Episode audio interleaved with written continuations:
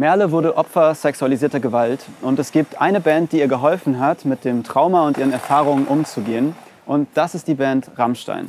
Also die Band, deren Frontsänger Till Lindemann gerade vorgeworfen wird, selbst Frauen sexualisierte Gewalt angetan zu haben. Am Anfang konnte ich das nicht glauben, dass es überhaupt diese Möglichkeit gibt, dass dieser Mann, der diese Texte singt und der mir in meiner schweren Zeit so geholfen hat mit diesen Texten, äh, möglicherweise einfach selber ein Täter ist. Wie geht Merle mit dieser inneren Zerrissenheit um? Auf der einen Seite ist da die Solidarität mit denjenigen, die den Verdacht äußern, und auf der anderen Seite ihre starke Fanzugehörigkeit. Wie beantwortet sie sich die Frage, kann ich heute noch Fan der Band sein? Das ist die Frage, ein Podcast von Funk. Und Achtung, wenn ihr diese Folge auf Spotify hört, dann könnt ihr euch jetzt auch ein Video dazu anschauen. Das ist eine kleine Premiere für uns. Hi. Hi. Ich bin Frank. Ich bin Merle. Schön, dich kennenzulernen. Merle, erinnerst du dich noch, wann du das erste Mal Rammstein gehört hast? Ich war 15 ungefähr mhm. und es war eine Zeit, wo meiner Mutter das nicht so gut ging und so ein paar familiäre Probleme im Raum standen. Und mein Vater und ich hatten eine Dokumentation auf Arte gesehen. Und am nächsten Tag habe ich mir dann einige Lieder von Rammstein angehört und die liefen ab da eigentlich nur noch in Dauerschleife. Und ab dann hast du regelmäßig gehört? Also, ja. Was würdest du sagen, wie oft? Täglich. Mhm. Mehrere Stunden. Und das bis heute so? Ja. Okay. Und was genau würdest du sagen, catcht dich so an Rammstein?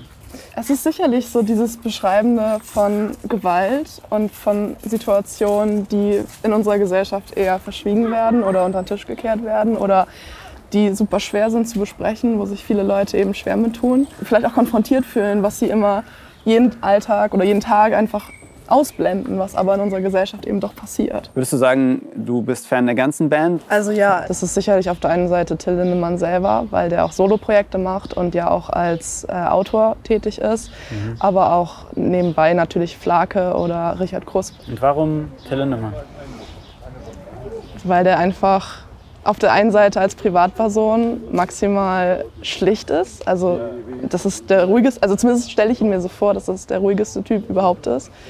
Ähm, und auf der anderen Seite ist es sicherlich das, was er eben als Künstlerfigur nach außen trägt, in seinen Gedichten, aber auch in seinem Soloprojekt, was ja nochmal viel ähm, krasser ist als Rammstein selber. Und das ist schon echt faszinierend. Also Musik kann ja erstmal total viel so äh, Identifikationsfläche bieten. Und auch vielleicht so ja, Menschen, die wir gerne mögen, die wir Stars, die wir irgendwie verehren sozusagen.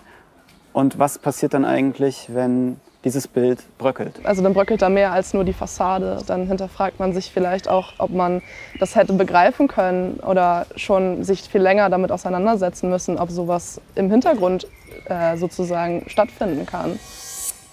Merle, du hast eben erzählt, dass du ab 15 ungefähr äh, Rammstein hörst. Gibt es eine Zeit, an die du dich erinnerst, wo du es dann irgendwann noch intensiver getan hast? Mm, ich war äh, vor einigen Jahren in Therapie länger. Mhm. Und damit hat sich das stark intensiviert. Naja, in der Therapie ist man ja einfach auch stark mit sich selber konfrontiert. Und da war das einfach mein täglicher Anker, mhm. mich wieder beruhigen zu können oder vielleicht eben diese unschönen Wahrheiten aushalten zu können. Kannst du oder möchtest du sagen, weswegen du in Therapie warst? Ja, ich bin äh, früher Opfer eines sexuellen Missbrauchs geworden. Mhm. Und habe dann über längeren Zeitraum das stark verdrängt. Und ein Stück weit war das dann immer so eine Art dunkle Vorahnung, die einen beschäftigt hat. Und die äußerte sich dann immer weiter in emotionaler Unstabilität, auch leicht depressiv, mhm. definitiv.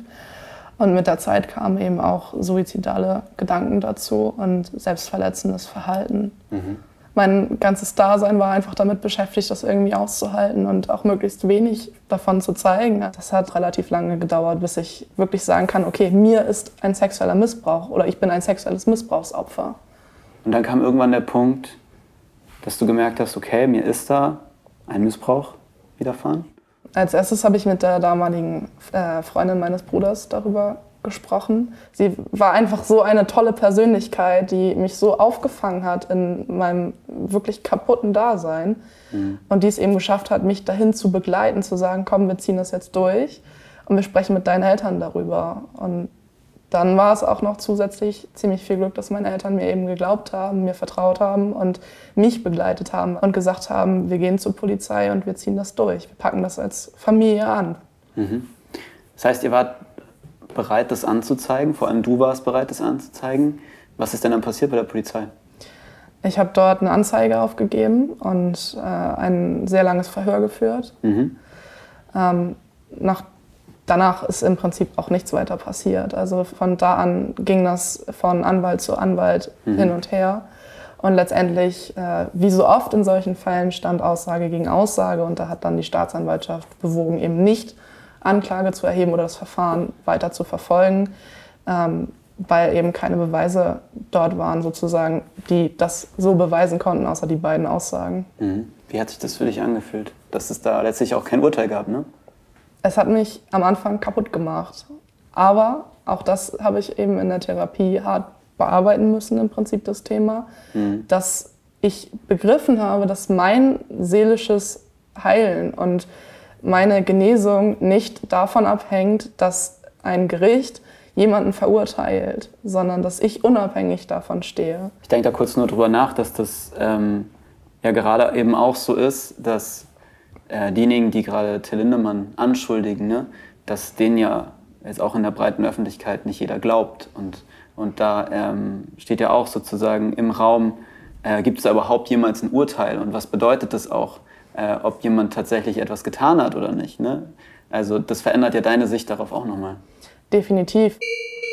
Weil es bei Merle nicht zu einer Verurteilung gekommen ist, werden wir hier auch nicht über die Details der Tat sprechen. Du warst also nach der Anzeige erstmal in einer Klinik und hast dann noch eine ambulante Therapie gemacht. Welche Rolle würdest du sagen, hat Musik in dieser Zeit der Klinik und Therapie gespielt?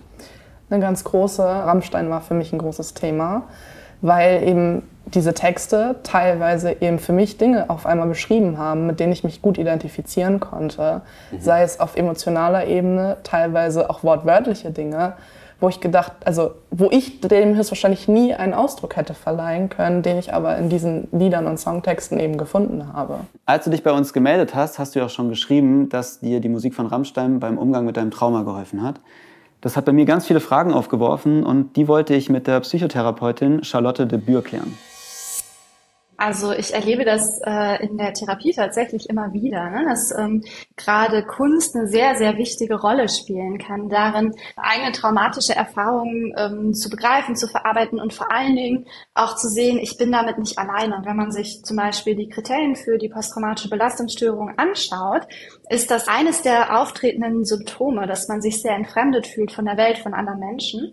Und gerade über Kunst sieht man dann ja häufig, okay, das, was ich gerade fühle, das, was ich gerade erlebe, das, was mir vielleicht passiert ist, damit bin ich nicht so allein. Und gilt es aus deiner Sicht auch, wenn aus der Sicht des Täters beschrieben wird? Und dazu kann ich jetzt keine Pauschalaussage machen. Aber ähm, tatsächlich ähm, kann es natürlich hilfreich sein, wenn man so einen Wunsch hat zu verstehen. Ne? Also warum passiert mir das, wenn mir schreckliche Dinge passieren. Sexualisierte Gewalt ergibt keinen Sinn. Also es darf einfach keinen Sinn ergeben. Ja? Ähm, ich glaube, darauf können wir uns so ethisch ganz gut einigen. Und ähm, wenn dir das trotzdem passiert, ähm, ist das so ein wahnsinniger Eingriff in deine persönliche Welt, in deine Grenzen, in das, was dich ausmacht.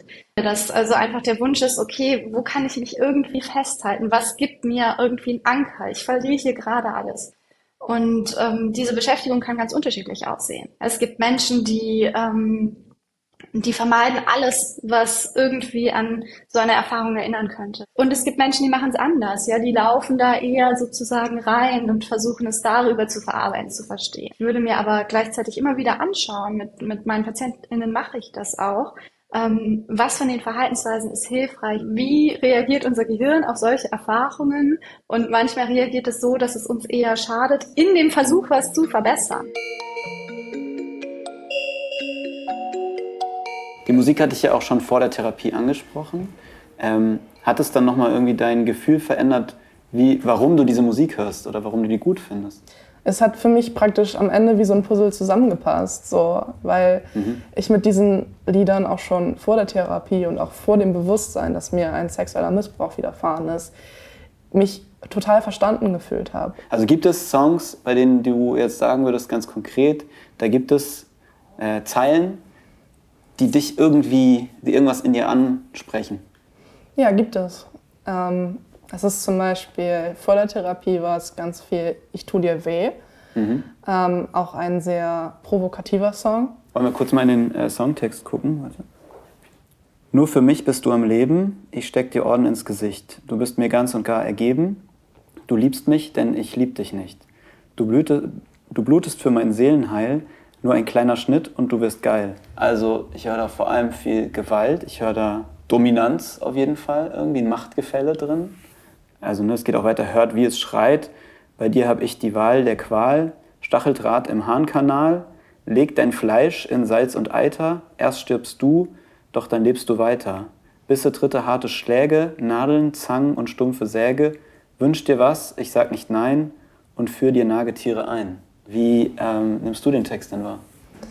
Für mich hat es vor allen Dingen äh, am Anfang dieses Ausgeliefertsein einem vertrauten Menschen, also äh, dieses Du liebst mich, ich lieb dich nicht, so das bringt es für mich eigentlich auf den Punkt, weil ich selber auch einer Person einfach ausgeliefert war und die mich ausgenutzt hat. Dieses ausgeliefert sein und dieses, was auch in der Einstrophe beschrieben wird, dieses, wenn man schreit, mhm. das habe ich immer so auf mein Inneres bezogen, weil innerlich hat in mir alles geschrien, vor Leid, vor Schmerzen und das eigentlich überhaupt nicht auszuhalten. Und äußerlich habe ich das überhaupt nicht gezeigt. Mhm. Und das, ist, das beschreibt es für mich, also es bringt es auf den Punkt. Mhm. Für mich ergibt sich da aber sofort auch die Frage, das ist ja aus einer Position heraus, dass er jemandem wehtut. Ne? Oder die Person einer anderen Person wehtut. Und in dem Fall ist das ja eher die, also die gewaltausübende Rolle. Macht das für dich einen Unterschied? Nein, eigentlich nicht. Ich habe das eher für mich äh, so verstanden oder verstehen können überhaupt. In dem Songtext geht es ja auch darum, dass er äh, einem Individuum stärkstes Leid antut und sie ausnutzt und ihm ist es einfach egal. Er kann da einfach drüber hinwegsehen. Er tut das vielleicht sogar zu seinem Vergnügen. Und äh, das ist sicherlich eine Position, die man einigen Tätern bei ihren Taten vorwerfen kann. Damals hast du gemerkt, dass das irgendwas äh, mit dir macht, dieser Song, aber du konntest nicht einordnen, warum. Nein, genau. Mhm. Gibt es noch einen anderen Song, bei dem es so war? Äh, der Song Puppe. Mhm. Und der beschreibt das sehr, sehr offensiv, einen Missbrauchsfall. Der kam zur Zeit der Therapie raus und das war praktisch wie die Beschreibung dessen, was mir widerfahren ist. Mhm. Dieses Ausgeliefertsein. Wenn Schwesterlein zur Arbeit muss, schließt mich im Zimmer ein. Hat eine Puppe mir geschenkt, dann bin ich nicht allein. Wenn Schwesterlein zur Arbeit muss, fährt sie nicht mit der Bahn. Ihr Schaffensplatz ist gar nicht weit weg, ist gleich im Zimmer nebenan. Sie kommen und sie gehen und manchmal auch zu zweit. Die späten Vögel singen und die Schwester schreit. In dem Text gibt es ja noch ein zweites Individuum, was diesen Missbrauch mitbekommt, ohne den zu begreifen. Und vielleicht auch eben dieses Verlorensein darin, dass man nicht hätte früher reagieren können, dass man da nicht hätte noch was gegen tun können, mhm. bevor einem das so schlecht geht. Mit welchen Gefühlen war das denn verknüpft, wenn du diese Songs gehört hast? Ich kann mir ja nicht vorstellen, dass das positive Gefühle sind, weil weder die Sachen, die damals passiert sind, äh, ist wahrscheinlich bei dir irgendwie positiv verknüpft, noch äh, sind diese Liedtexte schön. Definitiv kann ich dir nur zustimmen, aber ich würde sagen, das ist auch ein Aspekt, den ich in der Therapie lernen musste, äh, Emotionen nicht zu bewerten. Aber ich würde schon sagen, dass das eben nicht so ist und dass diese äh, Emotionen ganz normal zum Leben dazugehören. Und ich habe am eigenen Leib eben erfahren, wie es ist, diese nicht zuzulassen, weil man sagt, die sind negativ. Es wäre viel leichter, einfach ähm, die Augen und die Ohren zuzumachen mhm. und mir nicht solche Texte anzuhören oder vielleicht auch nicht Filme anzugucken, die sich mit Thema sexualisierter Gewalt beschäftigen in irgendeiner Form. Ähm, doch mir hilft es irgendwie, mhm. abstruserweise, mich damit zu konfrontieren. Nicht, weil ich abstumpfe, sondern weil ich mich damit auseinandersetze, darüber nachdenke und das reflektiere. Und Aber dir geht es dabei nicht schlecht? Es ist ein sehr schmaler Grad. Es ist ein sehr schmaler Grad, der auf der einen Seite sehr zerstörerisch sein kann mhm. und auf der anderen Seite unglaublich befreiend, weil man sich einfach nicht mehr äh, eingesperrt fühlt davon oder eingesperrt im Sinne von, dass es das gibt und dass, das, also, dass dieses Thema äh, nie weg sein wird im Leben. Und ich will mich davon eben nicht einsperren lassen, sondern ich will dem bewusst entgegentreten und vielleicht mich auch ein Stück weit trainieren. Das äh, mhm. könnte man schon damit auch beschreiben. Es hat mir geholfen insofern, dass ich einfach mich nicht mehr so getriggert fühle, dass ich auch begreife, dass das äh, eben so alltäglich ist, dass äh, dieses Leid, was einfach vielen passiert, ähm, dass ich damit besser umgehen konnte. Also nicht mehr so mhm. durch die Umgebung gegangen bin und vieles als konfrontierend wahrgenommen habe, sondern gesagt habe, irgendwie scheint das zu traurigerweise zu unserem Alltag dazuzugehören. Mhm. Also ich höre da so ein ganz bisschen raus, so dieses, ich habe es geschafft, das zu überleben. Ja, genau. Und jetzt hast du gesagt, das ist irgendwie besonders derjenige, der die Texte verkörpert, der sich die ausdenkt, Till Lindemann, den du auch interessant findest und gut findest und plötzlich tauchen da diese Vorwürfe auf. Ähm, Wann hast du das erste Mal davon gehört und wie ging es dir dann? Ich glaube, das war relativ am Anfang von dieser ganzen Welle an Nachrichten und Informationen zu diesem Fall, dass ich das gelesen habe und gedacht habe, fuck, das kann nicht wahr sein. Vor dem Gespräch mit Merle habe ich mit der Investigativjournalistin Maria Christoph gesprochen, um nochmal die Vorwürfe gegen den Rammstein-Sänger Till Lindemann auf den Punkt zu bringen. Maria, du hast dich in den letzten Wochen intensiv mit dem Rammstein-Sänger äh, Till Lindemann beschäftigt. Was werfen diese Menschen denn Till Lindemann genau vor? Man muss auf jeden Fall unterscheiden zwischen ähm, Dingen, die ähm, in so einem Graubereich sind, würde ich sagen, und vielleicht in der Musikbranche auch häufiger passieren. Dass nämlich Frauen, ähm, ganz gezielt jüngere Frauen, Fans von einer Band, wie beispielsweise in dem Fall Rammstein, äh, angeschrieben werden, dass man quasi ausgewählt wird, dass man dann auf einem Konzert ist, dort in der ähm, Row Zero steht oder auch auf einer Afterparty ist, ähm, teilweise auch weiß, dass auf einer Afterparty möglicherweise verlangt wird oder es gang und gäbe ist, dass man da Sex mit dem Frontsänger, ähm, wie in dem Fall Till Lindemann, haben könnte. Ähm, das ist die eine Seite, würde ich sagen. Mhm. Und die andere Seite ist ähm, das, was Personen wie Shelby Lynn, aber auch andere Personen schildern, dass ähm, sie nicht genau wussten, was auf einer Party möglicherweise von ihnen verlangt werden könnte, dass sie ähm, nicht die Möglichkeit gehabt hätten, der Situation zu entfliehen, mhm. dass ihnen Telefone abgenommen wurden, dass eben ihre Entscheidungsfreiheit scheinbar eingeschränkt wurde, wurde sie tatsächlich gespiked, also wurde, wurden ihr K.O.-Tropfen gegeben was heißt gespiked nochmal, genau. so für alle, die es nicht wissen? Gespiked bedeutet quasi so viel wie, ähm, dass in ein Getränk, was man ihr gegeben hat, äh, jemand im Vorhinein K.O.-Tropfen reingetan hat.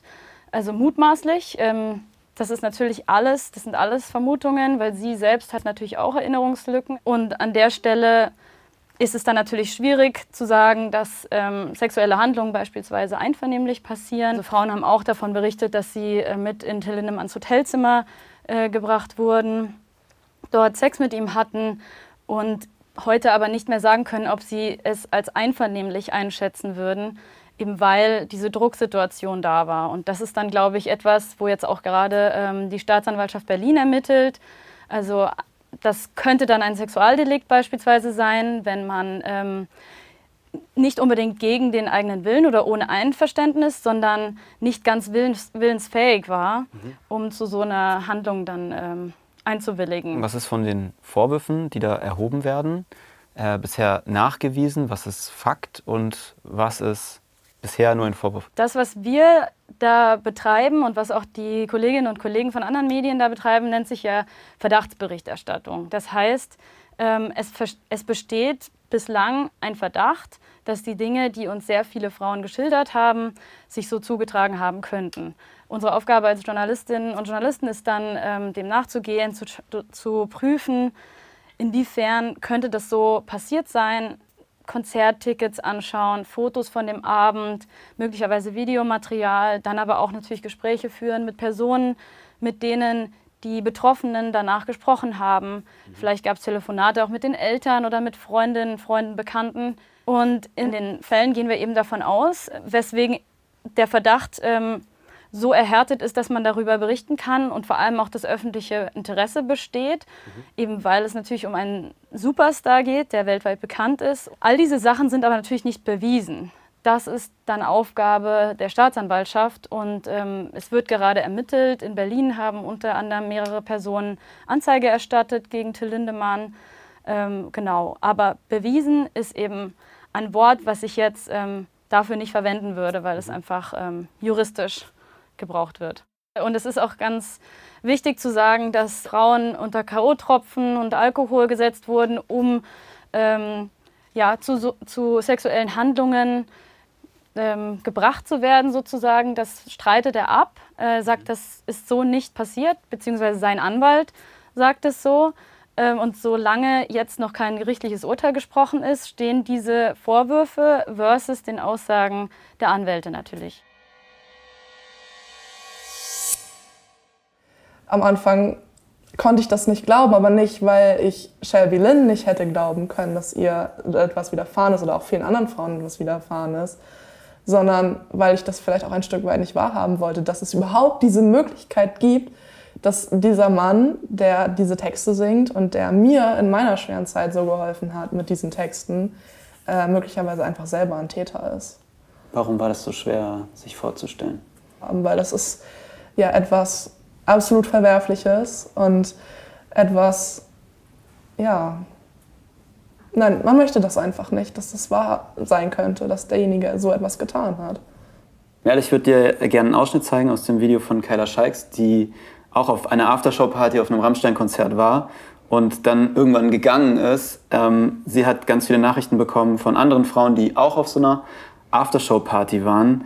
Ähm, ist okay für dich, wenn wir ja. uns das einmal anhören? Ich schlief mit Till und es wurde alles vorab arrangiert. Es war eine sehr gewalttätige und traumatische Begegnung. Ich blutete sogar danach. Ich habe immer noch Albträume und kann ihre Musik nicht mehr hören, ohne panische Angstzustände zu bekommen und bin heute noch in Therapie. Ich hatte immer Angst, es auszusprechen, aber es ist so furchtbar. Ich wünschte, ich könnte einfach jemandem meine ganze Geschichte erzählen, aber ich habe Angst. Wie ist es, wenn du solche Aussagen hörst, die auch gerade so nochmal beschreiben, was sie vermeintlich mit Till erlebt haben wollen? Ich kann das total gut nachvollziehen. Also dieser, das, was sie beschreibt, ähm, dass das für sie dramatisch war, dass das für sie brutal war und dass sie seitdem nicht mehr die Musik hören kann und dann, wenn sie das tut, eben Panikattacken kriegt.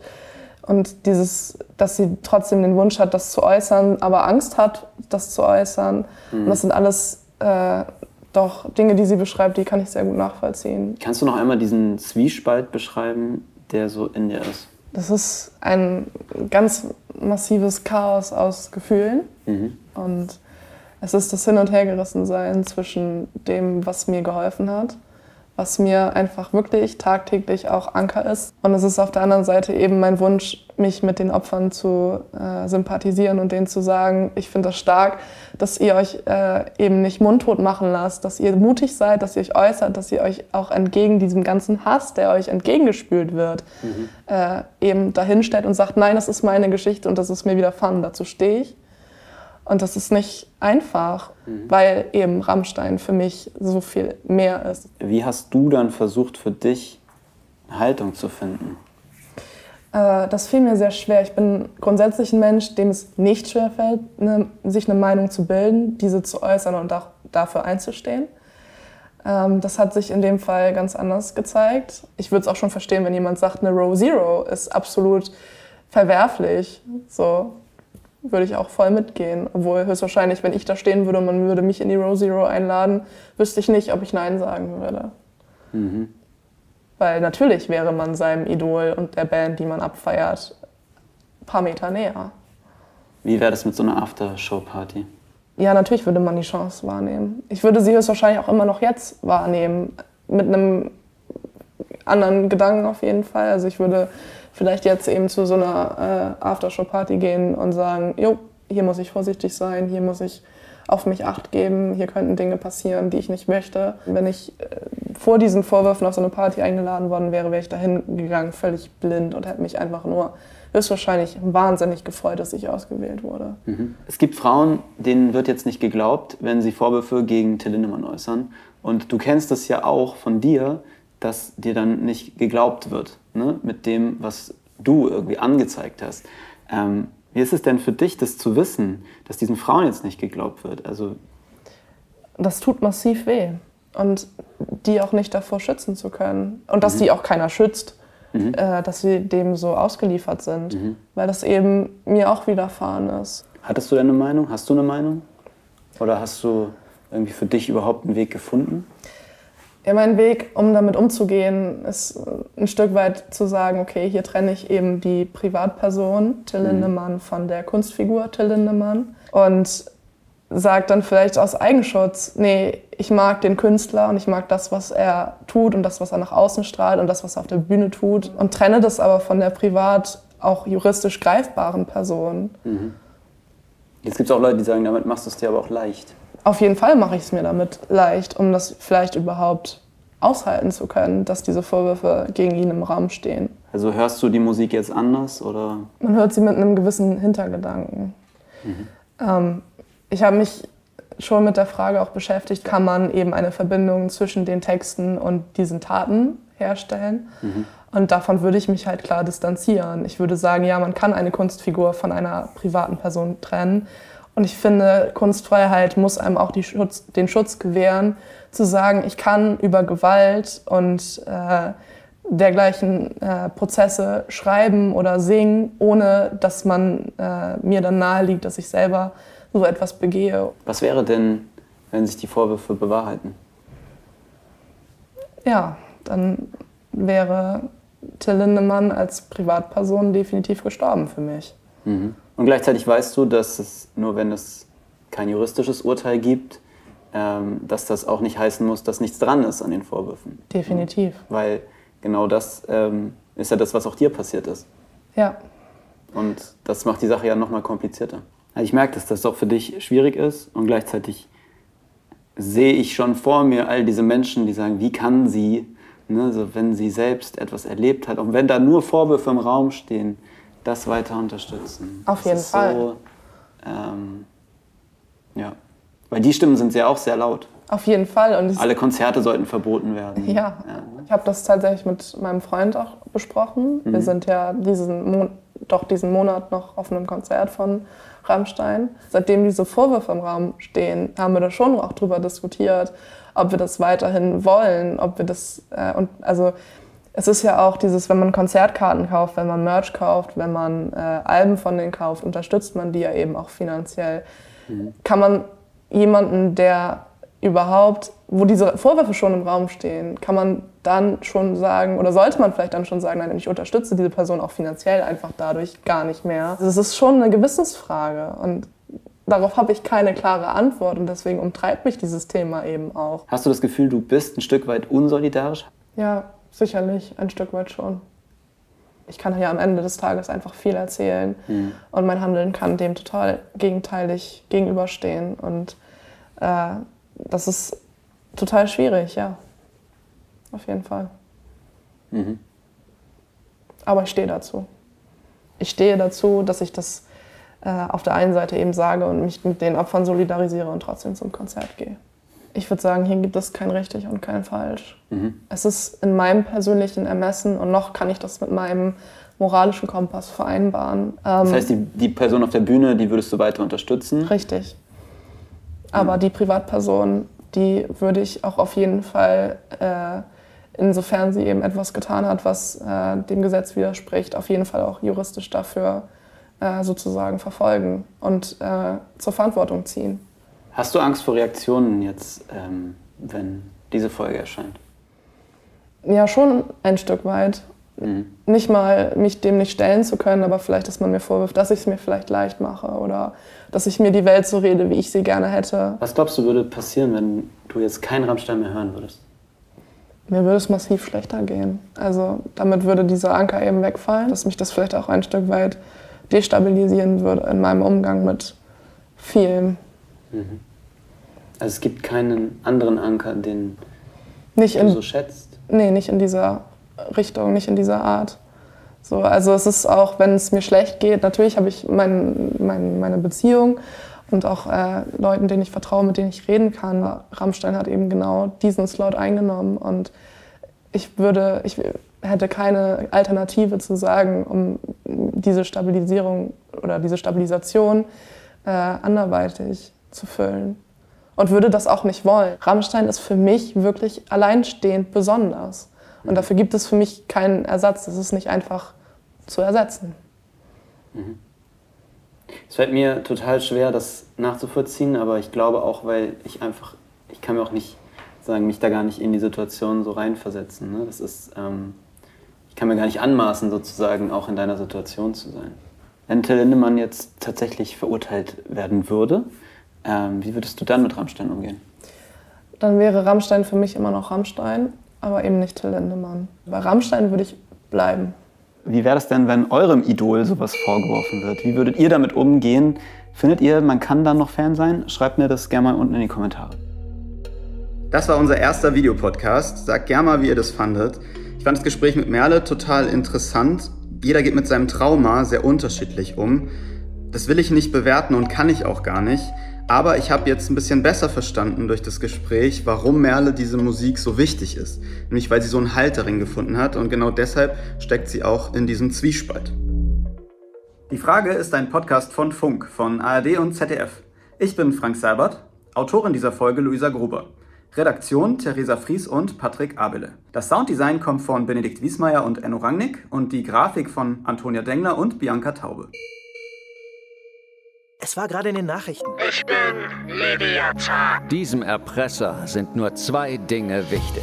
True Crime. The Tinder Swindler, Don't F with Cats, Anna Sorokin. Und deine Geheimnisse. Überleg dir mal, an welche Daten Leviathan über unsere Schul-App kommen kann. Kannst du ihn schnappen? In seinem Bekennerschreiben verstecken sich drei Hinweise. Das liegt an dir. Laura. Denn in dieser Geschichte bestimmst du, wie es weitergeht. Ich habe Angst. Schreib mich ab. Die neue Staffel. Überall, wo es Podcasts gibt.